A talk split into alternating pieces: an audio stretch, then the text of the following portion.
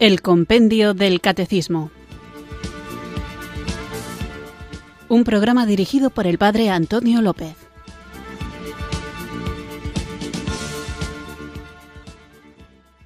Muy buenas tardes, queridos oyentes de Radio María. Recibid un cariñoso saludo desde Irurzum, en Navarra, quienes sintonizáis una tarde más esta radio que cambia vidas, esta emisora de la Virgen, Radio María, para escuchar el programa El Compendio del Catecismo, nuestro espacio diario de formación católica en el que, guiados por el libro El Compendio del Catecismo, vamos profundizando en nuestra fe, una fe que debemos conocer para vivirla, saber compartirla y cuando toca, que es muy a menudo, estar preparados también para defenderla. No creo que insistiré nunca demasiado, por más pesado que sea y por más que reitere la misma idea, en la necesidad que tenemos de una buena formación.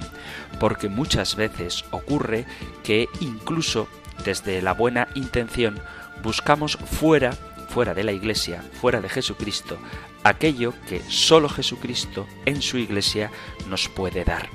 Esto es un mal que no nos hemos inventado en el siglo XXI, sino que ya desde el Antiguo Testamento ocurre esta idea de querer saciar los hombres su anhelo de eternidad en cosas que no son Dios.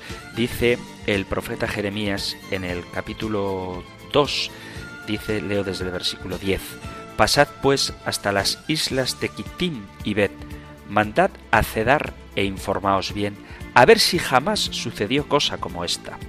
¿Hubo jamás pueblo alguno que cambiase de Dios con no ser dioses esos? Pues mi pueblo ha cambiado su gloria por lo que nada vale. Pasmaos cielos de esto y horrorizaos estupefactos sobremanera, oráculo de Yahvé, pues un doble mal ha cometido mi pueblo, dejarme a mí la fuente de aguas vivas para excavarse cisternas agrietadas incapaces de retener el agua. Esto dice el profeta Jeremías y parece que esto que parece que nunca se vio antes se repite constantemente cuando en vez de acudir a Jesucristo, la fuente de agua viva, nos inventamos nuestras propias cisternas agrietadas, incapaces de retener el agua para saciar una sed que, lejos de verse satisfecha cuando tratamos de beber de otra fuente que no es Jesucristo, se convierte para nosotros en un motivo de mayor ardor, de mayor sed, de mayor angustia, ansiedad, sequedad espiritual, porque sólo Jesucristo es capaz de sanar los anhelos más hondos del corazón del hombre. A veces hay quien nos puede tachar de presuntuosos por creer que sólo la Iglesia tiene la verdad y la respuesta es que sólo Jesucristo tiene la verdad y para acceder a la verdad él mismo ha fundado su Iglesia. Quienes buscan satisfacer sus, sus necesidades o sus anhelos espirituales en otras corrientes de espiritualidades o en filosofías que muchas veces despersonalizan o que niegan el aspecto espiritual del hombre porque son puramente materialistas o niegan, y esto ocurre hoy con mucha frecuencia, la dimensión carnal del hombre porque son espiritualistas, quien busca en cualquiera de estas corrientes sentirse pleno se va a quedar frustrado. El único que puede llenarnos es aquel que siendo Dios se hizo hombre, es aquel que se preocupa del ser humano integral, de su cuerpo y de su espíritu. La Iglesia, a través de los sacramentos, alimenta el espíritu y lo fortalece y a través de la caridad cuida, sana, repara el cuerpo. Jesucristo, verdadero Dios y verdadero hombre, cuida integralmente de todo hombre, es decir, de todos los seres humanos de cualquier condición y de todo el hombre, es decir, del ser humano en su integridad. Por eso es importante formarnos para no dejarnos arrastrar ni por el materialismo, ni tampoco por el espiritualismo, que se vendría a traducir en una religión desencarnada a la que no le preocupa más que una parte, ciertamente importante, pero no la totalidad del hombre. Vamos pues a comenzar el programa invocando al Espíritu Santo para que Él nos guíe a la verdad completa del plan que Dios tiene para nosotros, pero también de nuestra propia identidad, de lo que nosotros somos para Dios. Amados tal y como somos, en cuerpo y en espíritu. Y tal y como somos, en cuerpo y en espíritu, llamados a la vida eterna. El alma en la inmortalidad y el cuerpo en la resurrección de la carne. Vamos a invocar, como digo, al Espíritu Santo para que Él nos guíe, nos acompañe durante esta hora y durante toda nuestra vida para que hagamos verdad en nosotros el plan salvador del Señor.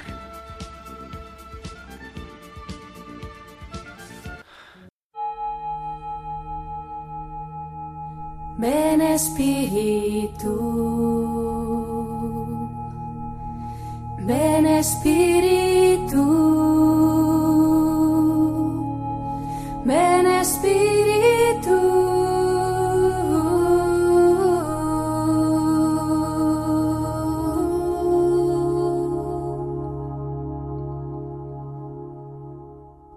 Espíritu Santo, vengo a buscar tu ayuda en un momento difícil. Las dificultades y las desilusiones han apagado mi fervor y la alegría de mi entrega. Por eso te presento mis cansancios, mis angustias y todo mal recuerdo. Quiero unir mi dolor a Jesús en su pasión, para resucitar con Él en gozo y esperanza. Mi Dios, en ti hay infinita alegría, alegría que desborda y se derrama luminosa en cada criatura. El mundo entero es un canto de gozo que brota de tu exceso de amor. Muéstrame, Señor, la belleza y la bondad de las cosas pequeñas, allí donde habita un remedio para mis tristezas. Te doy gracias por el agua, la luz, los colores, la voz de mis amigos, las manos, el cielo, la sangre que corre intensamente y me mantiene vivo, el aire y cada simple regalo cotidiano. Te doy gracias porque de alguna manera siempre puedo hacer algo bueno por este mundo. Ayúdame a vivir el gozo de la generosidad, la alegría de hacer feliz a otro, el sueño de hacer el bien. Dame el don de la magnanimidad para buscar siempre algo más en la vida.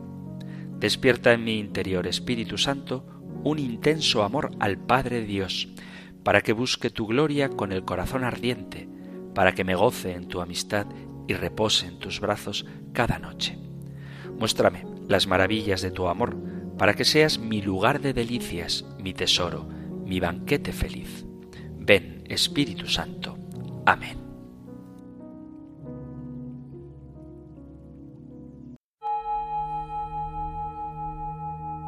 Ven Espíritu, ven Espíritu,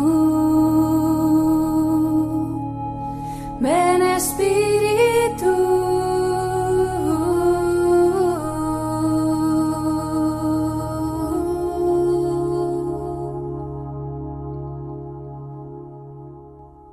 Vamos allá con nuestro nuevo programa y os recuerdo que acabamos de comenzar hace unos días con la segunda parte del compendio del catecismo, que es la celebración del misterio cristiano. Y la primera sección de esta primera de esta segunda parte es la economía sacramental. Hemos visto qué es la liturgia y qué lugar ocupa esta en la vida de la Iglesia y dedicaba el último programa dedicado al compendio del catecismo a hacer un resumen de la Constitución Sacrosanctum Concilium del Vaticano II, donde se dice lo que afirma el compendio del catecismo, que la liturgia es la acción sagrada por excelencia, la cumbre hacia la que tiende la acción de la Iglesia y al mismo tiempo la fuente de la que emana su fuerza vital. A través de la liturgia, Cristo continúa en su Iglesia con ella y por medio de ella la obra de nuestra redención. Vamos a seguir profundizando en esto con una pregunta que hace alusión al título de esta primera sección, la economía sacramental. Lo que vamos a tratar hoy lo encontráis en el punto 1076 del Catecismo Mayor.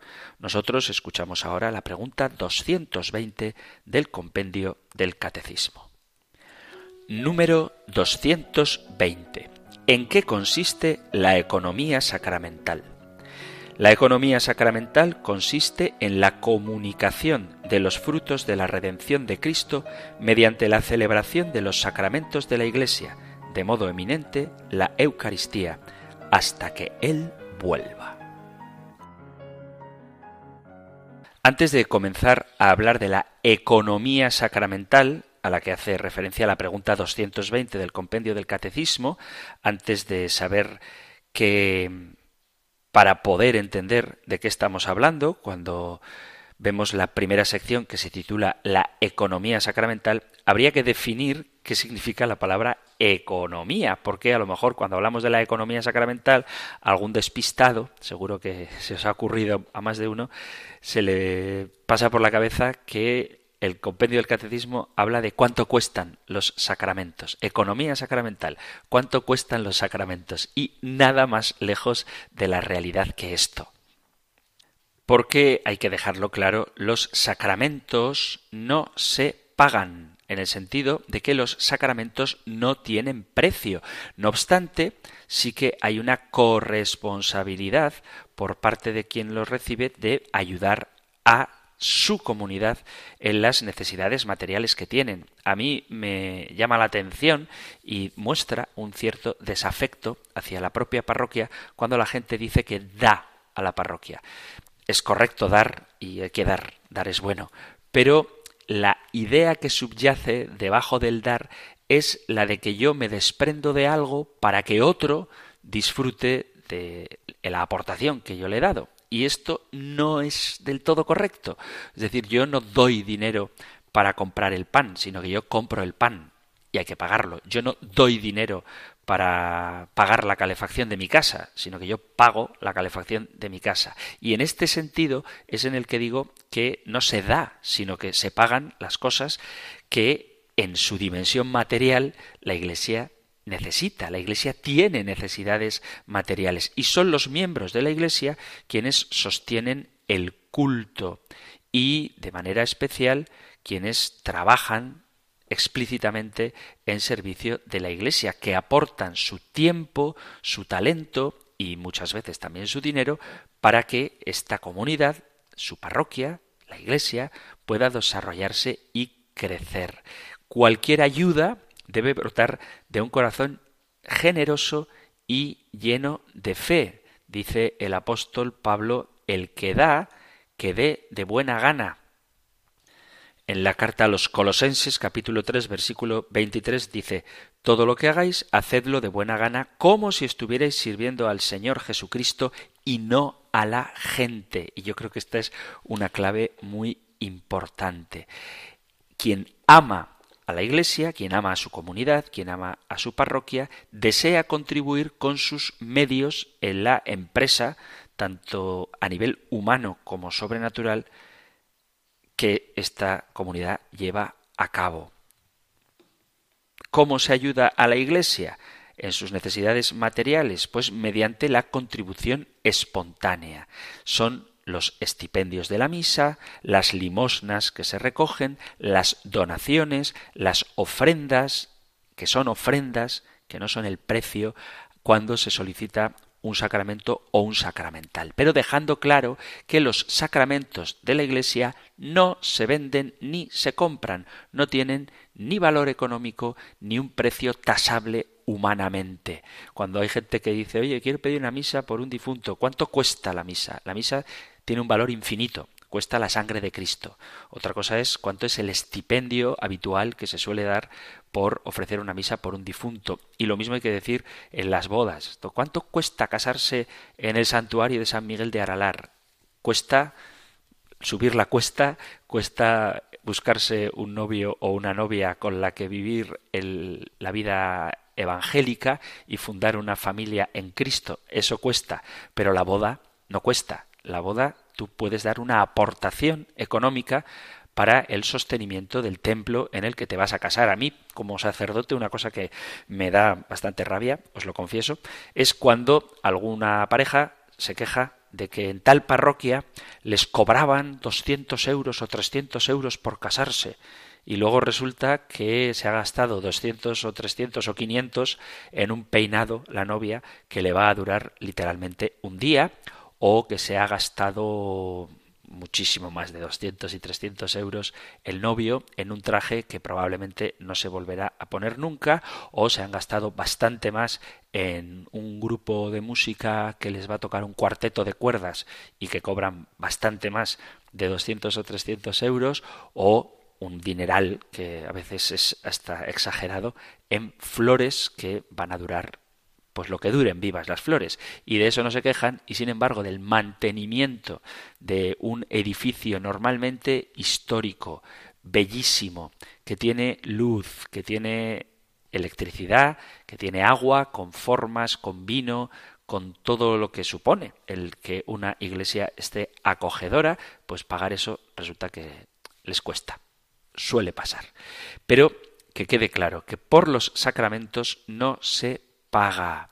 Sería un pecado de simonía querer comprar o vender el perdón de los pecados, el cuerpo de Cristo en la Eucaristía o la bendición de un matrimonio. La gracia que llega a las personas a través de los sacramentos es inevaluable, no se puede tasar, porque los sacramentos, lo estamos viendo y los seguiremos viendo, consisten en la participación de la misma vida divina. Por lo tanto, hablar del precio de los sacramentos implica no entender lo que estos son.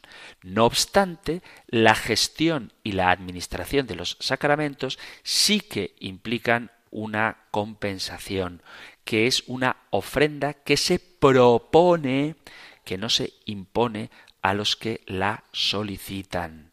Porque aunque a algún cura le parezca mal que lo diga, lo digo porque doctrinalmente es así, no es absolutamente obligatorio pagar para recibir un sacramento.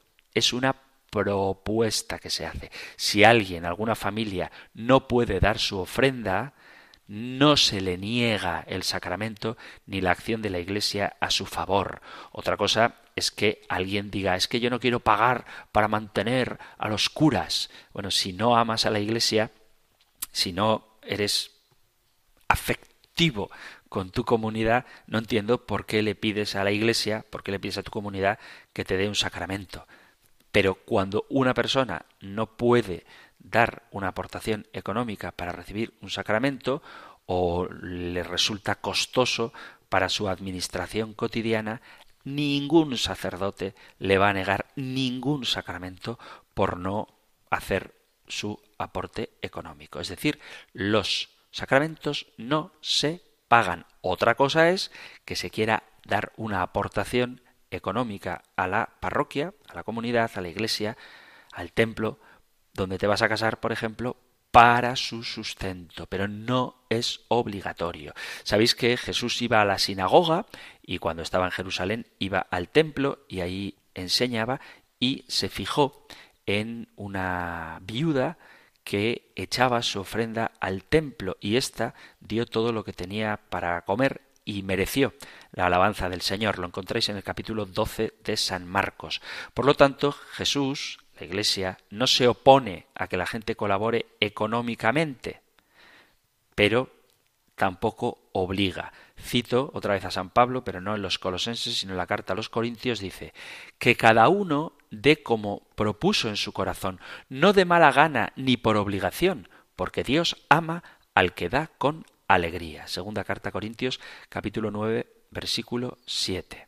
Y Jesús amaba el templo y la prueba la tenéis en que expulsó del templo fuertemente a quienes no lo respetaban como casa de oración.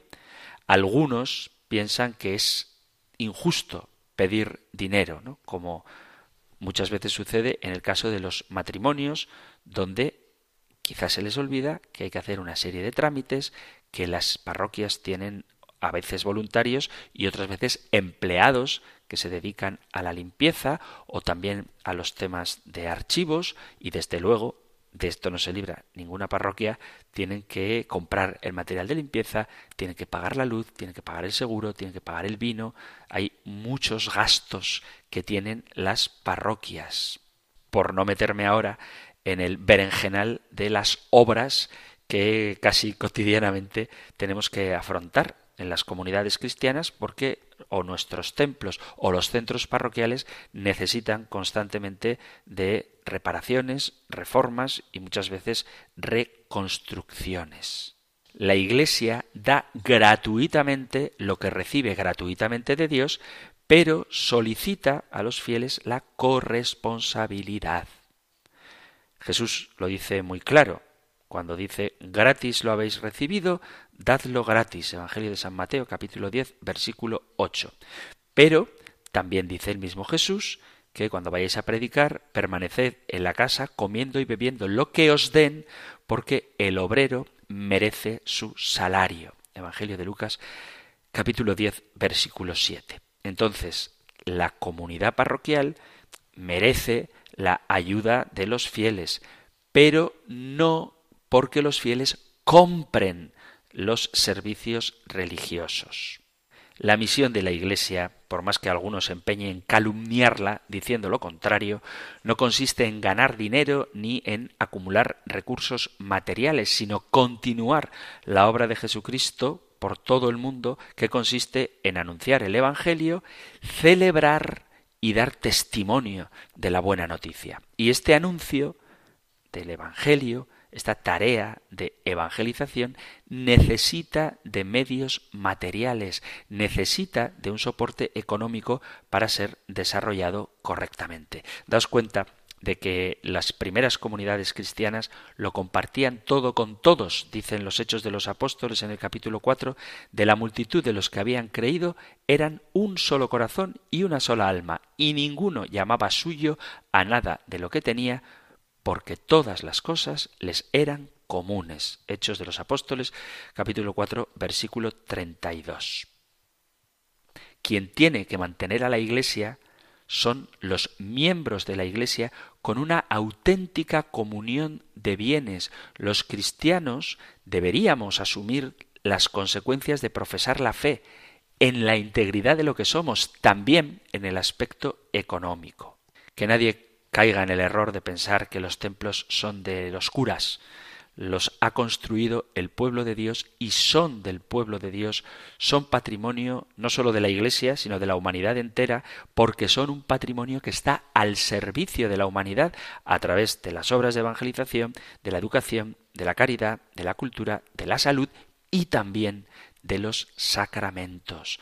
Normalmente, cuando se habla del patrimonio de la Iglesia, y de esto podéis preguntar a vuestros párrocos, os daréis cuenta de que muchas veces tener patrimonio supone más gastos que ganancias. Tanto los grandes colegios, hospitales, asilos, parroquias, tienen que recurrir a benefactores o a fundaciones para poder sobrevivir, porque los ingresos no alcanzan a cubrir los gastos y tendríamos que concienciar más a los creyentes de la importancia que tiene su ayuda económica para poder mantener la tarea de la Iglesia. Y esto pasa también con Radio María, así que os animo, aunque sois generosos, a que lo sigáis siendo. Y si hay alguien que todavía no ve claro que está colaborando con la tarea de la evangelización, con la tarea del cuerpo de Cristo, que se replantee cuánto de generoso es uno con sus bienes materiales. Muchas veces la gente dice es que yo no puedo predicar porque no tengo facilidad de palabra o yo es que no tengo tiempo porque estoy todo el día trabajando, me gustaría colaborar con la evangelización. Bueno, pues si tú no puedes hacerlo directamente, colabora para que aquellos que sí pueden hacerlo directamente tengan los medios necesarios para llevar a cabo su tarea. Bueno, hecho este excursus sobre lo que no significa la economía sacramental, veamos ahora qué sí significa la economía sacramental. Economía sacramental no es cuánto cuestan los sacramentos, sino cuál es el plan de Dios para la salvación. Etimológicamente, la palabra economía viene de oikos, que significa casa, y de nomos, que significa ley. Por lo tanto, la palabra economía, así en sentido general, cuando hablamos de economía, nos estamos refiriendo a la administración doméstica.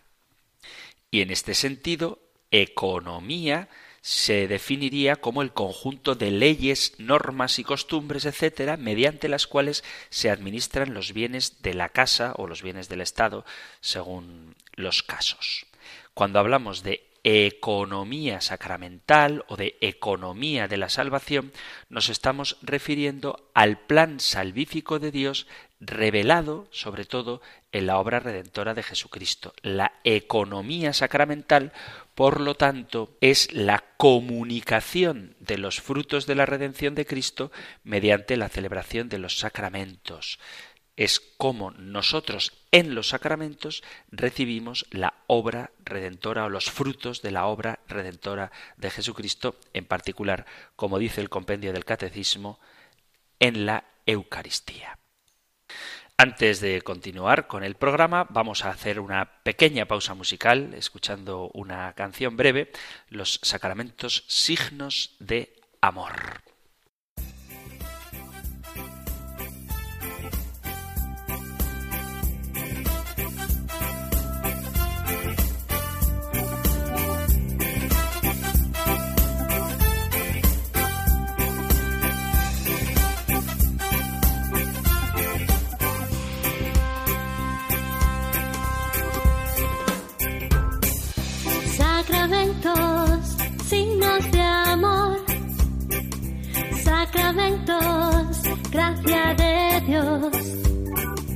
Sacramentos, signos de amor. Sacramentos, gracia de Dios. El bautismo que nos limpia y nos hace hijos de Dios. El Espíritu da fuerzas en la confirmación en la Santa Eucaristía Jesucristo se hace don y el perdón de Dios nos viene en la reconciliación.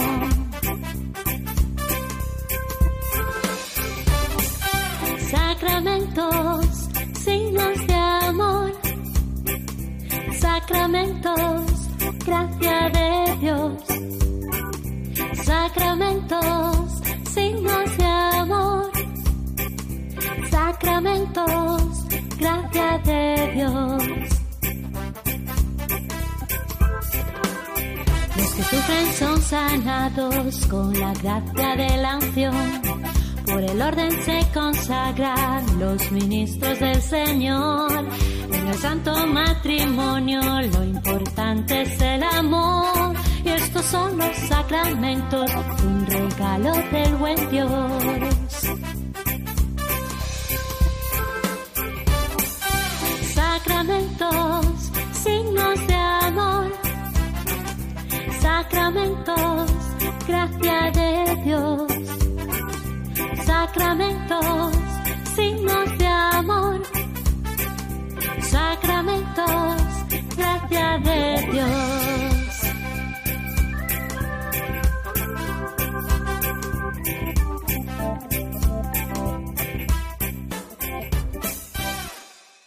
Estás en Radio María escuchando el Compendio del Catecismo, nuestro espacio diario de formación de lunes a viernes de 4 a 5 de la tarde, una hora antes, si nos sintonizas desde las Islas Canarias, y hoy estamos tratando la pregunta 220. ¿En qué consiste la economía sacramental?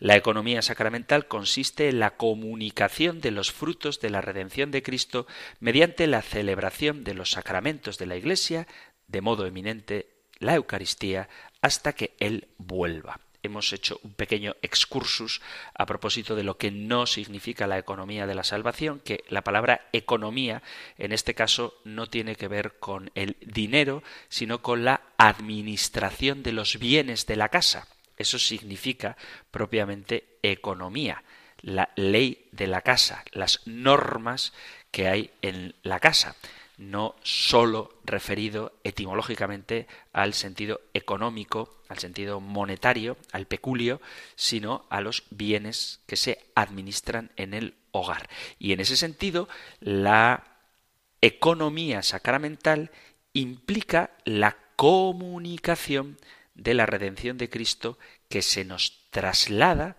que se nos hace presente en los sacramentos y de modo especial en la Eucaristía. Y aquí surge un tema que es muy debatido no solamente por los no católicos, sino incluso por los propios católicos que a veces afirman creer en Jesucristo y piensan que con creer es suficiente y que no necesitan ir a misa, ni tampoco yo necesito que Dios bendiga mi amor para ser feliz con mi esposa e irme al cielo, o sea, no necesito casarme y desde luego la confirmación al final los jóvenes la hacen sin conciencia de lo que es y ya me bautizaron de niño y yo no tengo por qué volver ahora a decir que sí, que me quiero bautizar de adulto y entonces recibo la confirmación no voy a meterme en estos temas en concreto porque ya hablaremos de cada uno de los sacramentos individualmente, pero sí que existe una corriente práctica de pensamiento que afirma que los sacramentos tampoco son tan importantes, porque si Jesús es nuestro Salvador, con creer en Jesucristo ya es suficiente. Incluso alguno muy avezado en la palabra de Dios o algún protestante te podría decir que estamos de acuerdo los cristianos en que es Jesús el que nos salva, lo dice San Pedro en los Hechos de los Apóstoles en el capítulo 4 versículo 12, no hay otro nombre por el cual podamos ser salvos y entonces si ya estamos salvados porque Jesucristo nos ha salvado, ¿qué necesidad hay de los sacramentos? Y es verdad y es importante saber que ciertamente Jesús nos salva. Pero también es importante, tan importante como eso, saber cómo nos salva Jesús. La salvación de Cristo, obrada por su pasión, muerte y resurrección, llega hasta nosotros, esa única salvación que Cristo ha obrado, llega hasta nosotros por medio de los sacramentos. Es decir, Jesús ciertamente, esto no lo podemos negar ni lo queremos negar, Jesús es nuestro único Salvador. Pero si yo no uso los medios que el propio Jesús me da para salvarme, no me salvo. Vamos a poner un ejemplo bíblico en el capítulo 25 de San Mateo, en el versículo primero se nos cuenta la parábola de las diez vírgenes sensatas y de las que de las diez vírgenes. Había diez vírgenes que esperaban a que el Señor viniera, o sea, diez mujeres, en este caso, que esperan que Jesús les deje entrar al reino. Y todas las diez sabían lo mismo, Todas las diez creían lo mismo, pero según el relato, sólo cinco se salvaron, sólo cinco entraron al banquete, porque sólo cinco hicieron lo que Jesús quería, mantener la luz de la llama encendida. Las diez esperaban al novio, las diez querían entrar al banquete de bodas, creían y querían lo mismo, pero cinco se quedaron sin aceite. Cuando llegó el Señor, sólo las que tenían las lámparas encendidas entraron, después llegaron las imprudentes, reconocieron a Jesús como el Señor y le dicen de hecho, Señor, Señor, ábrenos. Pero él responde, no os conozco. ¿Por qué? Porque sabían que Jesús, el Señor, salva, pero no hicieron lo que Jesús, el Señor y Salvador, les pidió para alcanzar esa salvación que Él nos ha ganado. Entonces, nosotros los católicos creemos que Jesús es el único Salvador, pero los medios que Jesús me ha dado para salvarme, tengo que ponerlos en práctica, o de lo contrario, no alcanzaré la salvación. Efectivamente, vuelvo a insistir, Jesús es el que nos salva. ¿Y cómo nos salva? Nos salva comunicándonos su misma vida. Y esta vida divina se nos comunica a través de los sacramentos. Y aquí viene otra afirmación que es muy importante tenerla clara. La salvación no es automática. La salvación no es automática. La salvación es un don de amor es un regalo de Dios, pero como tal, don de amor está abierto a la libertad humana. Siempre que hablamos de amor, tenemos que hablar de libertad. Un amor que no respeta la libertad no es amor, no es otra cosa que imposición. Cuando el amor es verdadero, por supuesto a nivel humano y también a nivel divino, siempre respeta la libertad. Y esta es una de las cosas que a mí me parece que más le cuesta entender a la mayoría de la gente, que Dios respete nuestra libertad. El don de la libertad es una prueba del inmenso amor que Dios nos tiene. Fijaos que esto de la libertad es curioso que a veces lo utilizan como argumento para negar que Dios exista, en el sentido de que si Dios existe, el hombre no sería verdaderamente libre. Y también desde posturas creyentes se dice que Dios nos pedirá cuenta de todo lo que hacemos porque nada escapa a su mirada. Son dos modos de concebir a Dios como si fuera una especie de enemigo del hombre, como si fuera un rival que no respeta nuestra libertad o coarta nuestra libertad. Pero si miramos a Jesús nos encontramos con una imagen de Dios muy distinta. Se trata de un Dios que ha creado al ser humano a su imagen y semejanza, y esta imagen encuentra su mejor realización en el hecho de que el ser humano es libre, no sólo en el sentido de que puede elegir entre hacer una cosa u otra, sino en el sentido mucho más fuerte de que puede decidir sobre sí mismo porque es el dueño de su vida. Y esto es lo que permite decir que en las manos de cada persona está su condenación o su salvación. Desde el punto de vista del creyente, el ser humano depende de Dios, ha salido de Dios y todo lo que tiene se lo debe a Dios, pero Dios se lo ha regalado sin condiciones. Una vez aparecida en la existencia, la criatura humana conduce su vida según sus propios criterios. Dios ciertamente puede aconsejarle y lo hace para que busque el bien y sea feliz, pero nunca obliga. Por eso el ser humano puede desobedecer al Señor y hasta puede enfrentarse a quien le ha dado la vida. Cristo crucificado es la prueba evidente de que los seres humanos podemos rechazar a Dios. Dios nos respeta como nadie nos respeta. Respeta incluso que vayamos a la perdición. Respeta incluso que hagamos el mal, no porque quiere que nos perdamos, sino porque nos quiere libres.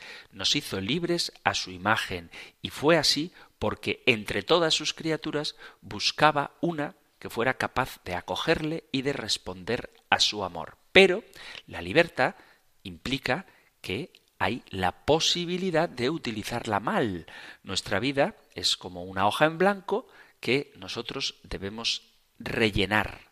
Dios siempre mantiene su firma en esa hoja, pero quien la escribe somos nosotros. Por eso la salvación no es automática, porque esto sería quitarnos la libertad dejaríamos de ser humanos si nos quitara la libertad y no podríamos responderle con amor.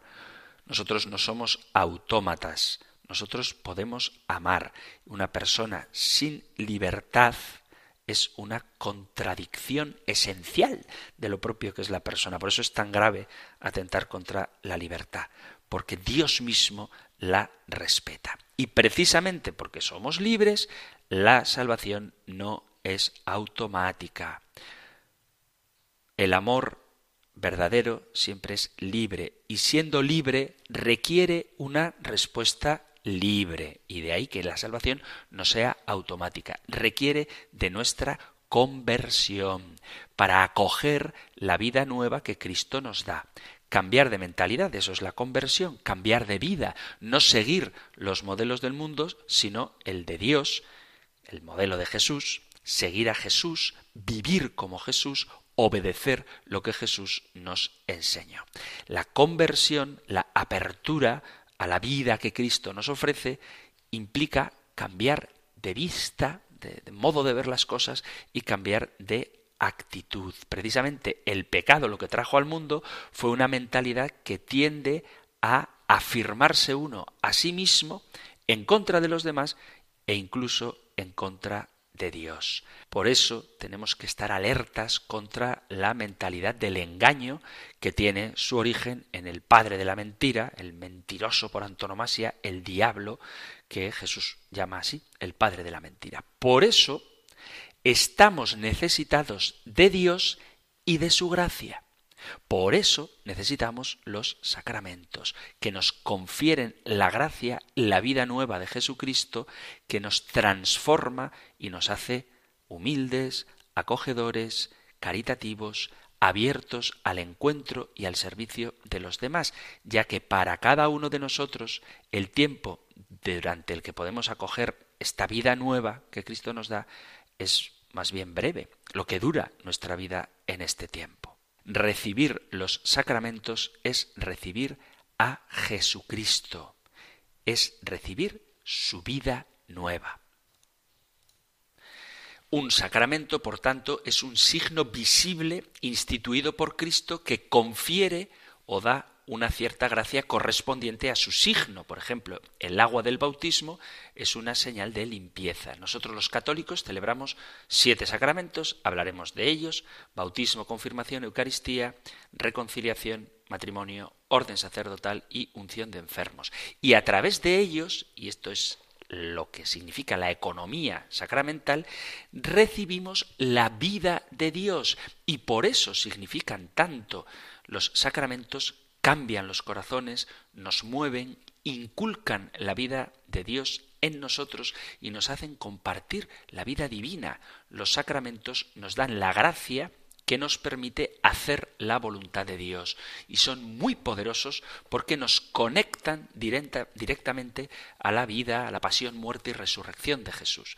Ellos nos dan la oportunidad de encontrar a Cristo. Los sacramentos son encuentros eficaces que realizan un cambio en nosotros y en el mundo por el poder de Dios, no por nuestro poder. Los sacramentos son signos eficables de gracia instituidos por Cristo y confiados a la Iglesia, por los que la vida divina se nos dispensa. Los ritos visibles por los cuales los sacramentos son celebrados significan y hacen presente las gracias propias de cada sacramento. Ellos dan fruto en quienes los reciben con las disposiciones necesarias. Los sacramentos no son algo que nos ganamos, por eso la salvación es gratuita, no tenemos méritos, no nos merecemos los sacramentos, sino que son un regalo de Dios, un regalo puro y como tal nunca se puede ganar ni desde luego comprar.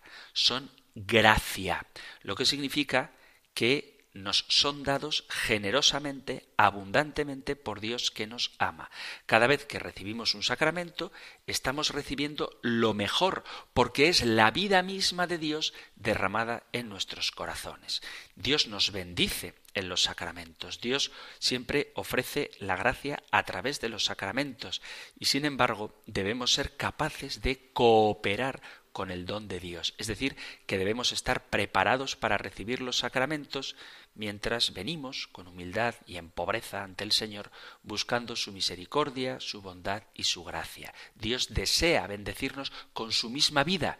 Él desea darnos su gracia y lo hace a través de los sacramentos. Pero ojo, ojo, cuidado con esto. Los sacramentos no son una especie de píldora mágica.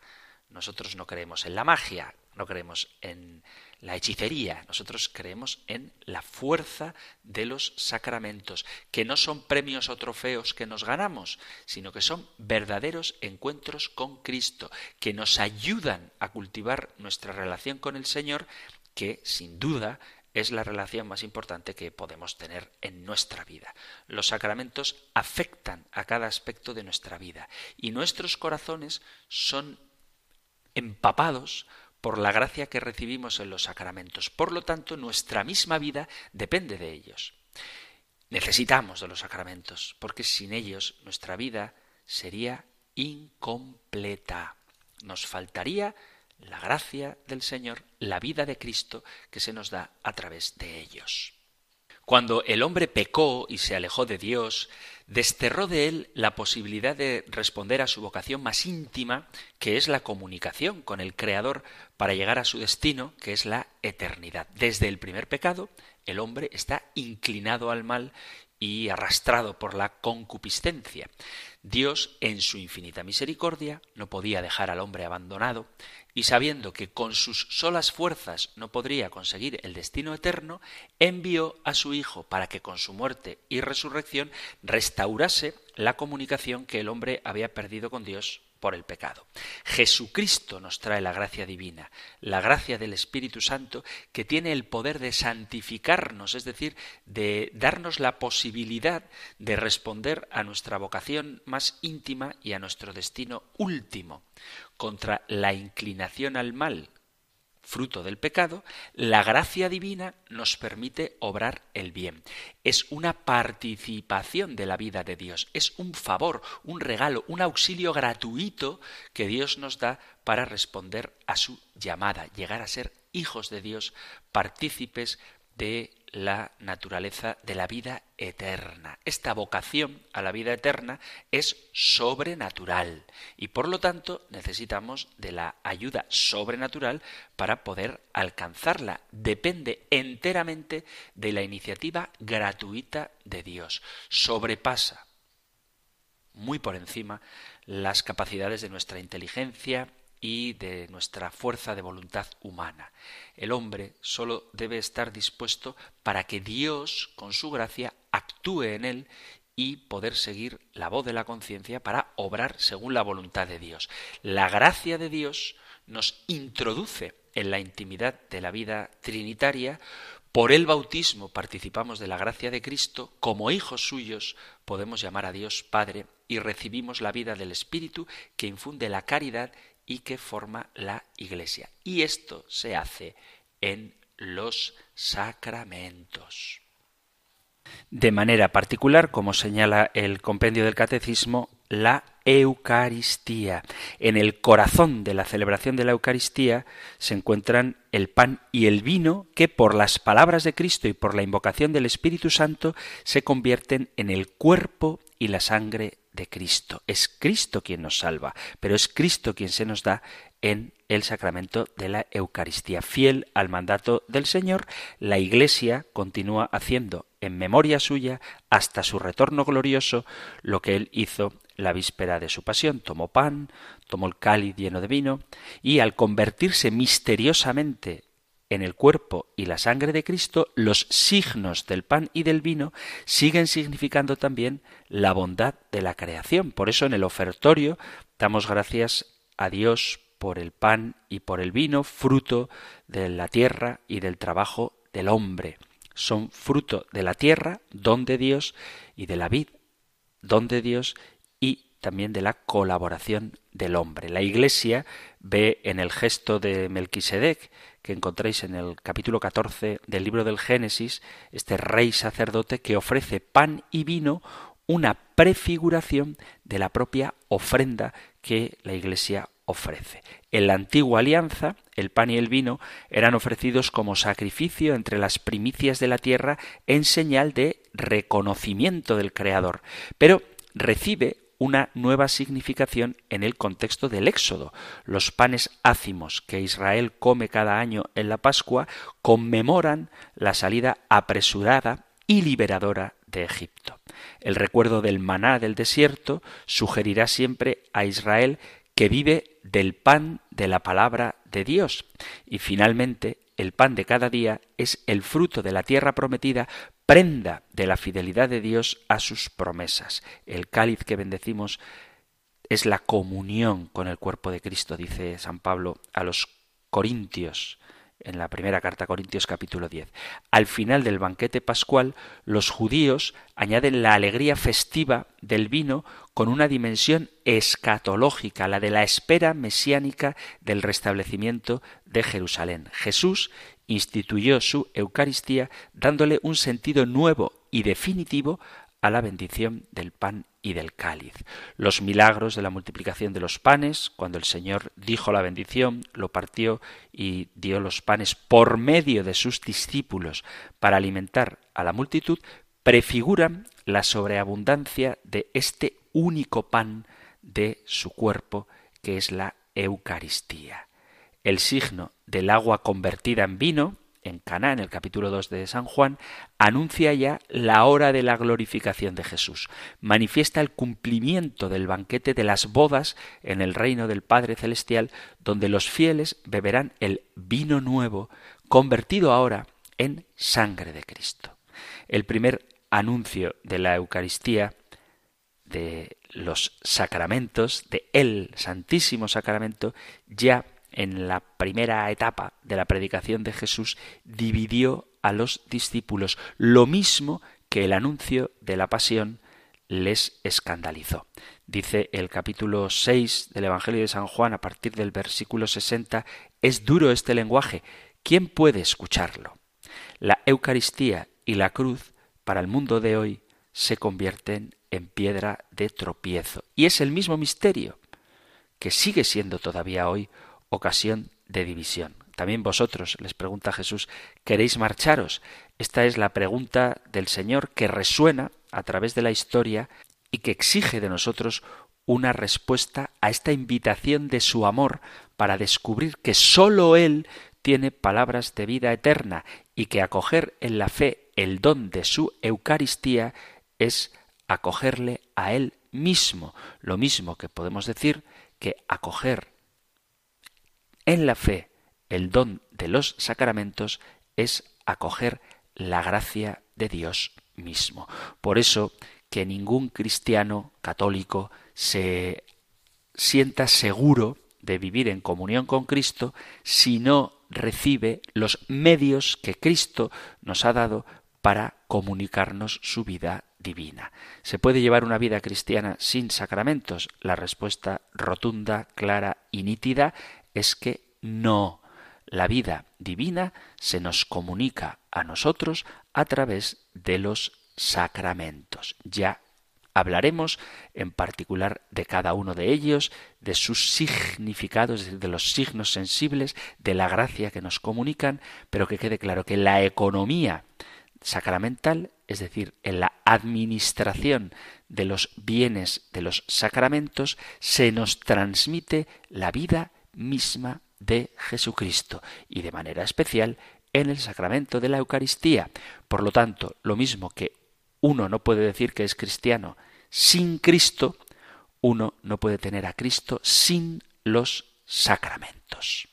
Queridos amigos, queridos oyentes de este espacio de El Compendio del Catecismo, hemos llegado al final del programa de hoy y sí que me gustaría saber cuál es vuestra relación con los sacramentos, si realmente consideráis que en ellos recibimos la gracia de Cristo o tenéis una mentalidad protestante y creéis que simplemente con decir que creo en Jesús o con hacer alguna pequeña oración particular es suficiente. Es importante, ciertamente, aceptar la fe en Jesús, es importante hacer oración personal, pero es muy necesario recibir los sacramentos porque en ellos se nos comunica de una manera objetiva y clara gracias a la acción del Espíritu Santo en su iglesia la vida de Cristo. Y ser cristiano significa eso, vivir la vida de Cristo, no hacer cosas de cristiano no realizar prácticas, sino dejarnos transformar interiormente por el Espíritu del Señor para que esa vida divina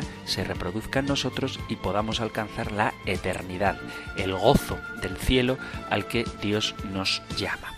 Si queréis compartir algo a este propósito o con relación a temas que ya han salido en el compendio del catecismo, si queréis preguntar algo sobre los sacramentos, pero por favor sin adelantaros a lo que vamos a ir viendo a partir de ahora en los siguientes programas, os animo a que escribáis vuestras consultas, vuestras dudas, vuestras discrepancias, cualquier cosa que queráis que se emita aquí en Radio María, en el Compendio del Catecismo, enviando vuestra participación al correo electrónico compendio arroba radiomaria.es, compendio arroba radiomaria.es o al número de teléfono para WhatsApp 668 594 383 668 594 383. Terminamos ahora recibiendo la bendición del Señor. El Señor te bendiga y te guarde, el Señor ilumine su rostro sobre ti y te conceda su favor, el Señor te muestre su rostro y te conceda la paz. Muchísimas gracias por estar ahí, gracias por escuchar el compendio del catecismo y si queréis volveremos a encontrarnos en un próximo programa. Un fuerte abrazo.